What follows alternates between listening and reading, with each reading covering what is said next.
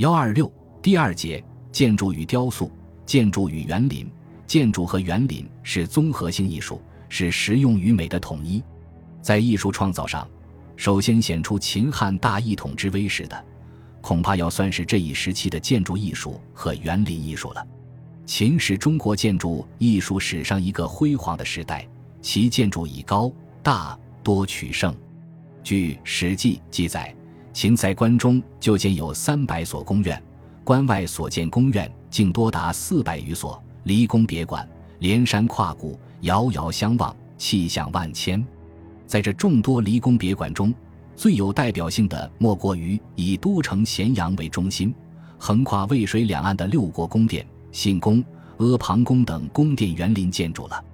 六国宫殿建于渭水北岸咸阳北板上。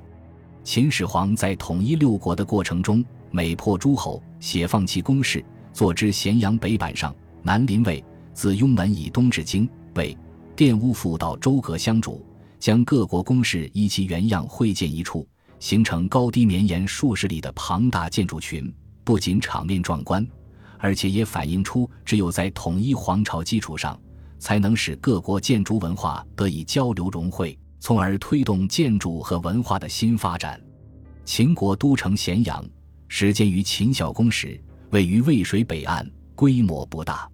秦始皇统一中国后，将都城向外拓展，直达渭水南岸。公元前二百二十年，在渭水南岸建信宫，名为极庙，象征天极，作为咸阳各宫的中心。接着又建甘泉宫、咸阳新宫、兴乐宫、长阳宫、梁山宫等宫殿。这些宫殿都有特别宏大的主殿及众多次殿，外周有墙垣围绕，四面辟门。有的宫苑内有灵台、台阁等高台建筑，可以登高望远。各宫之间或通以甬道，或连以复道，曲曲折折，壮观非凡。在建筑宫殿的同时，秦始皇还修建了皇家园林上林苑、甘泉苑，这是我们所知道的最早的皇家园林。上林苑建在渭水之南，规模宏大；甘泉苑的情况不得而知。秦始皇三十五年，在上林苑中建造宫殿，其前殿就是著名的阿房宫。据史书记载，阿房宫东西五百步，南北五十丈，上可以坐万人，下可以建五丈旗，周池为阁道，自殿直抵南山。表南山之巅以为阙，为复道，自阿房渡渭，属之咸阳，以向天际阁道。这些建筑群若全部完成。其壮观是可以想见的。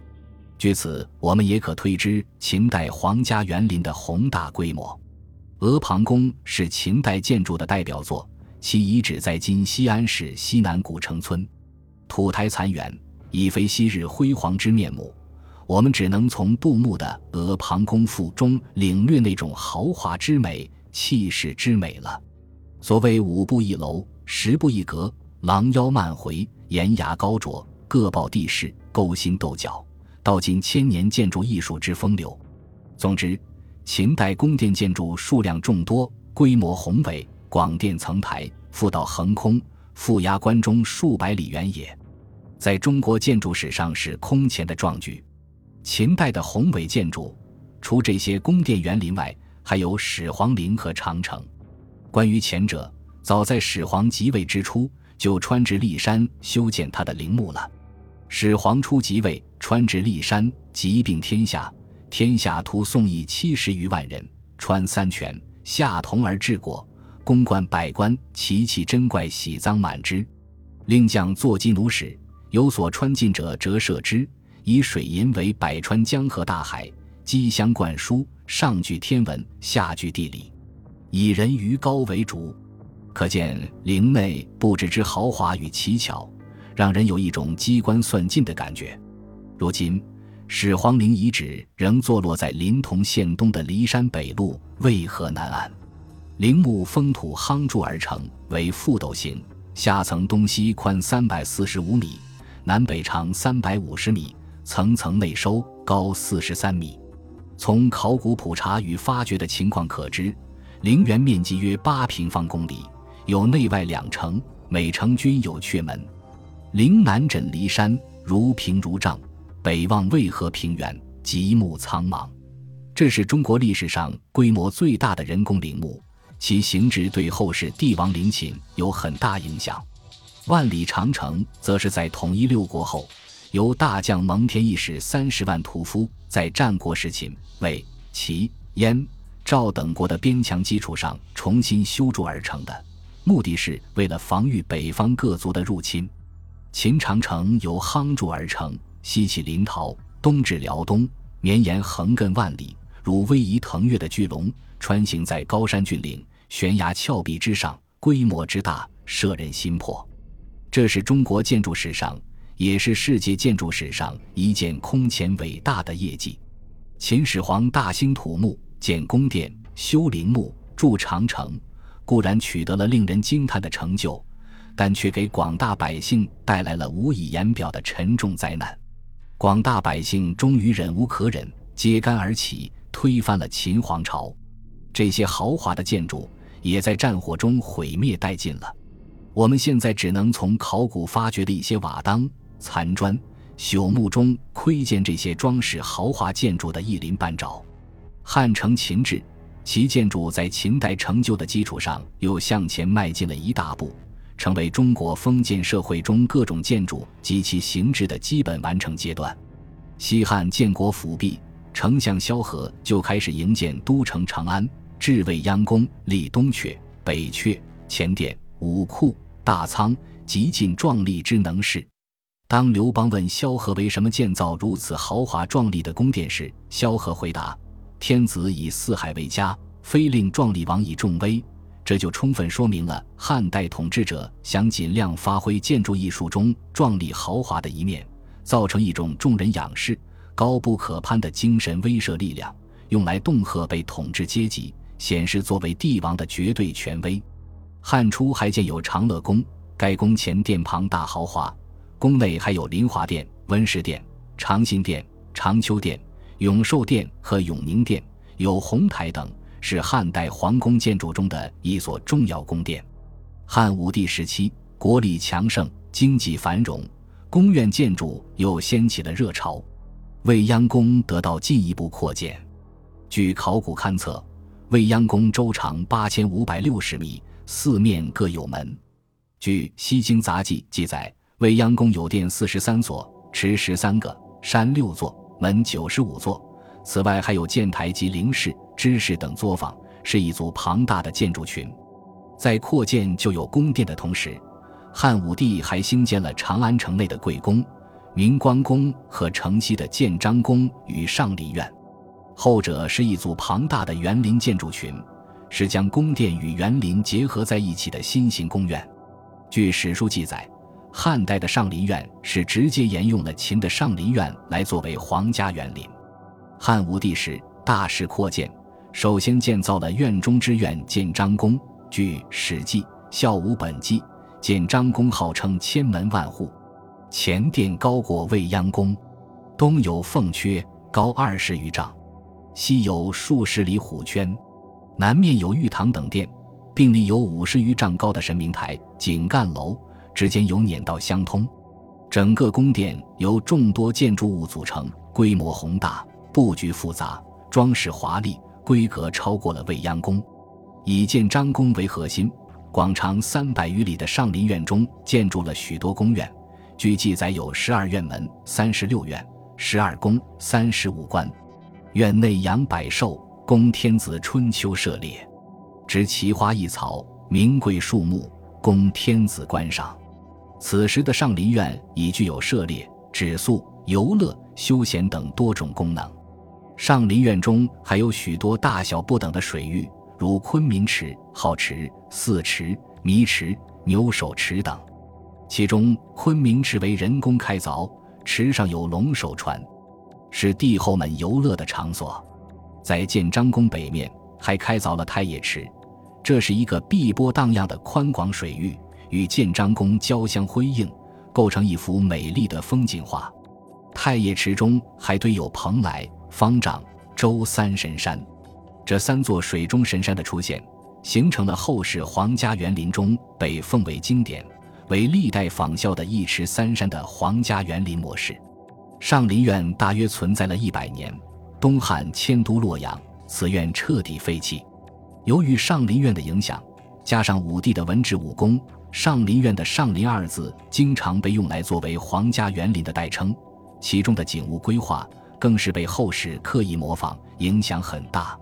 随着一座座壮丽宫苑的建成，汉武帝对都城长安也不断进行改修扩建，设八街、九陌、东西九市、三宫、九府、三庙和一百六十余里，城内经纬相通，道路平直。长乐、未央二宫位靠南，贵宫位靠西。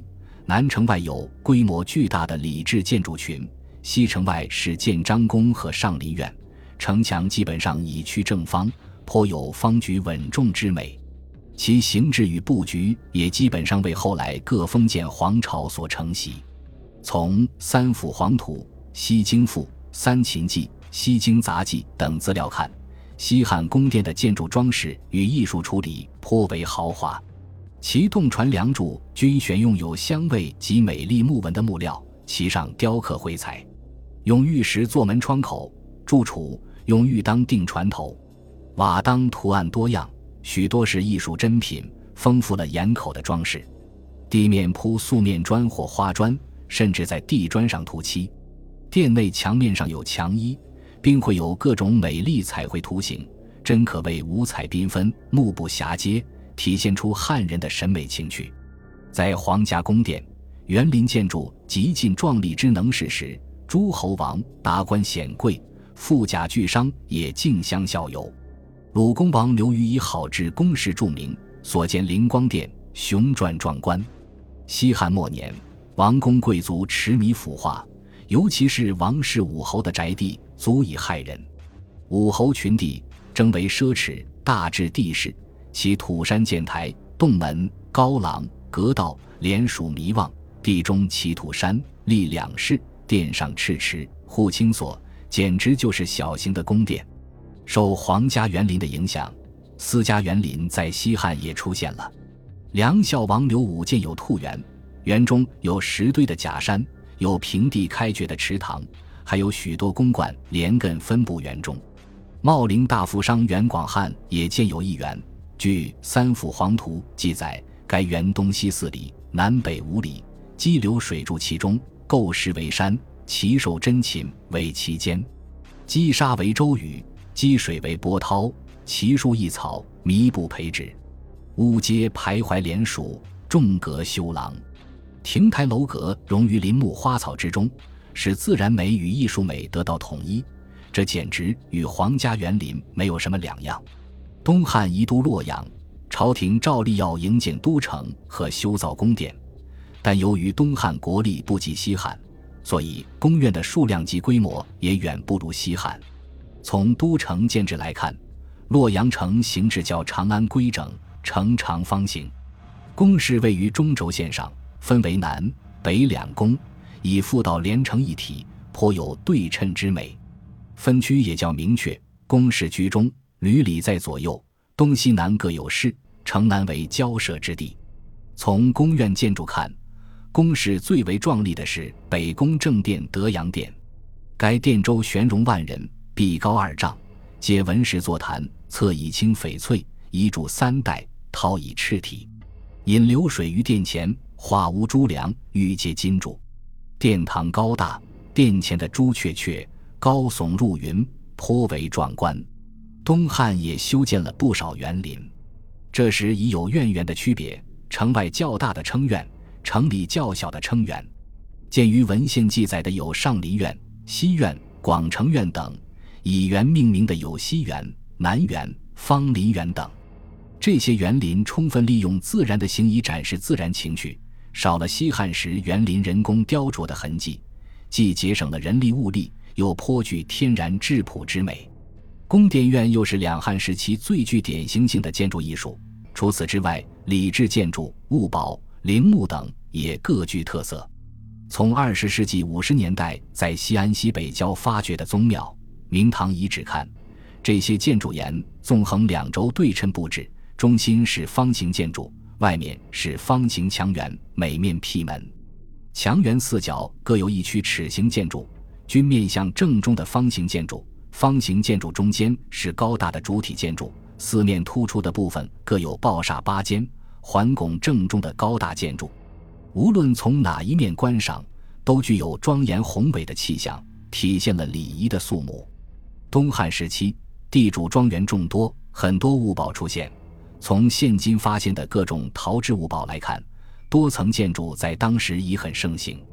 一般物宝均为中间造一高层建筑，一般是三层、四层的楼房，每层出檐，正面开门设窗，四周为院墙，院墙四隅各建二层角楼，极为严整。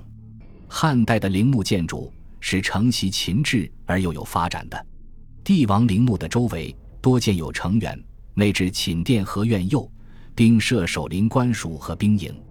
陵旁有贵族陪葬墓，陵前排列石人、石兽，在前有石阙、石表，活脱脱再现了帝王生前的威严与生活。这种形制为尔后两千年封建社会帝王陵墓建筑奠定了基本模式。从中国古代建筑艺术来看。秦汉建筑已大致形成了对后世影响深远的建筑结构、形制和细部装饰的规模。中国屋顶的形式，四面坡的五殿顶、两坡的悬山顶、方形攒尖顶、歇山顶和屯顶等，都可以在这一时期找到一例。屋脊上的雀、凤、人、圆、博山炉等装饰已经出现。秦汉建筑特别重视外观造型，屋顶、正身。台基三大部配合极佳，屋顶量体高大，坡面直斜而下，表面密实，屋檐几乎全是平直的，只在几端用三块瓦当叠起，形成微微上翘的曲线。